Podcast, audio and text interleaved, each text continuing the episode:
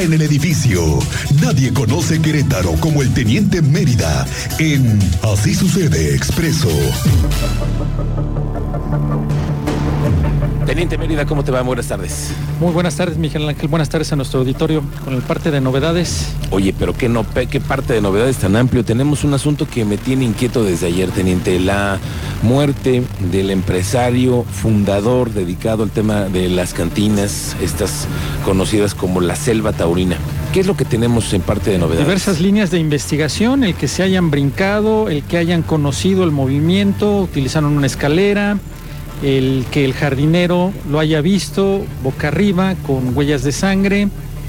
La policía municipal acude, verifica, no puede manipular el cuerpo, es parte de los protocolos, pero corrobora que no presenta eh, signos vitales, no hay respiración, se solicitan los servicios de emergencia y de ahí se tiene que dar parte de la fiscalía para iniciar con los, con los servicios periciales, las indagatorias y tratar de hallar indicios. El fiscal confirmó un solo proyectil disparado por arma de fuego, así lo confirmó durante una entrevista en la mañana, y las diversas líneas de investigación que estamos conociendo. Hace falta la camioneta, la Jeep Grand Cherokee, que no, no, fue localizada. Eso que hay que decirlo al auditorio. O sea, falta de la escena del crimen, faltan la camioneta. La camioneta en la que él viajaba, en el que él, se movía. utilizaba. Es una camioneta Grand Cherokee gris que está desaparecida. Sí, no, y no se ha dado parte también de las autoridades. Esa es una línea de investigación que trae la Fiscalía General del Estado, la de eh, pues su contorno social, su entorno social, para conocer con quién fue el último que tuvo contacto, que él provenía del negocio de la selva taurina. Él, provenía de ahí, ¿verdad? Según llegó en la noche ahí a su domicilio y provenía del negocio. Y esa es otra línea de investigación con quién tuvo contacto, quienes fueron los últimos que tuvo contacto, una persona que intentó hacer contacto vía telefónica, no lo consiguió y por ese motivo se trasladó al domicilio para confirmar que se encontrara bien, cosa que ya no sucedió porque ya fue localizado primero por el jardinero y después por esta persona eh, que lo observaron desde la ventana, que se encontraba boca arriba y con huellas de sangre eh, y ya pudieron ellos ingresar porque al final tenían llaves. Esa es parte de la línea de investigación que trae la Fiscalía General del Estado y el fiscal Alejandro así lo confirmó, Alejandro Echeverría, que este es el testimonio. Si quieres, escuchamos lo que dijo en relación a la línea de investigación que se tiene.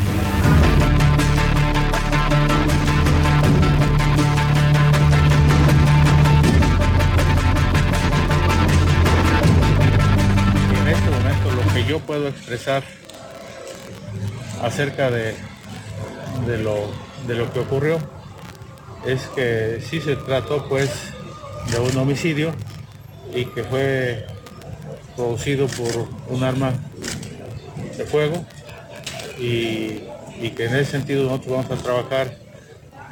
En este momento tenemos ya algunas líneas de investigación. ¿Alguna está relacionada con la actividad que realizaba? La abogacía, no vamos. O intento de robo. No te puedo adelantar ese tema. Ok. No te puedo adelantar ese tema, pero, pero de que tenemos líneas de investigación.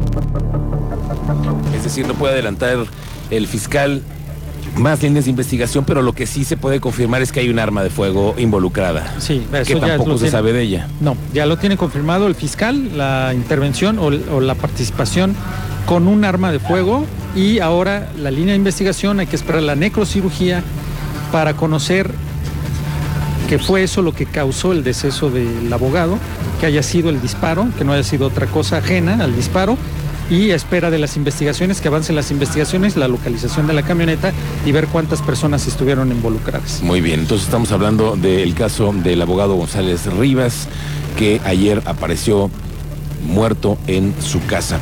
Teniente, otro asunto que tenemos en el parte de novedades. El del joven que fue quemado por parte de sus compañeros. Es el bullying del que platicábamos ayer, ¿no? Oye, pero qué, forma de maltratarse. Sí, poner gel en la, banca. ¿Cómo sucede Prenderle fuego. Eh, es un gel de esos que... Del, que utilizamos, el gel sanitizante. Gel sanitizante. Y le prendieron fuego. Sí. El coordinador ya señaló que los alumnos van a ser suspendidos, los dos estudiantes de la telesecundaria, Josefa Vergara, que le prendieron fuego a otro compañero menor de 14 el 6 de junio. Una vez más, la autoridad se le refiere que finque responsabilidades por el daño y que los jóvenes sean expulsados. Eh, el tema está en el órgano interno de control y la dirección jurídica para la investigación y determinar si hubo omisiones o responsabilidad del personal educativo con el fin de aplicar sanciones que tienen a su alcance. Eh, la solicitud de los padres de familia eh, que se colabore con las autoridades para que quede esclarecido en su totalidad este lamentable hecho del que estamos hablando de bullying en, una telesecundaria con un menor de 14 años de edad.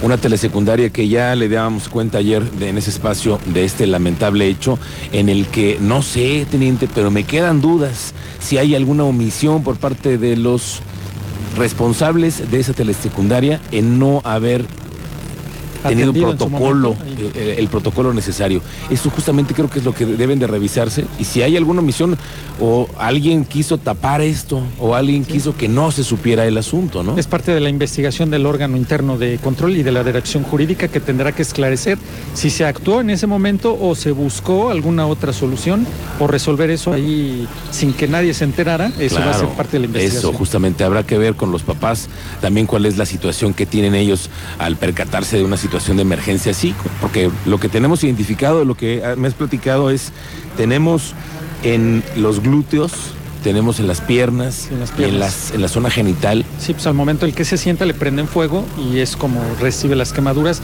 hasta de tercer grado y estuvo atendido en el hospital del niño y la mujer. correcto. Muy bien, teniente. Ayer las lluvias nos, nos dieron la primera sorpresa de la granizada que cayó. Ya oye. se esperaba, ya se esperaba. Y las, eh, los- las fuertes eh, rachas de aire que también se llevaron Sí, espectaculares. espectaculares. Estuvieron ¿Nada en riesgo, teniente? No, no, sin afectaciones en la integridad de las personas, sin ninguna afectación. Muy bien. Correcto, teniente. Gracias. Estamos pendientes Muy con toda la información. gracias. ¿En dónde te encontramos a ti en redes En sociales? redes sociales estoy en Twitter como Mérida7776. Correcto. Gracias, teniente. Estamos pendientes.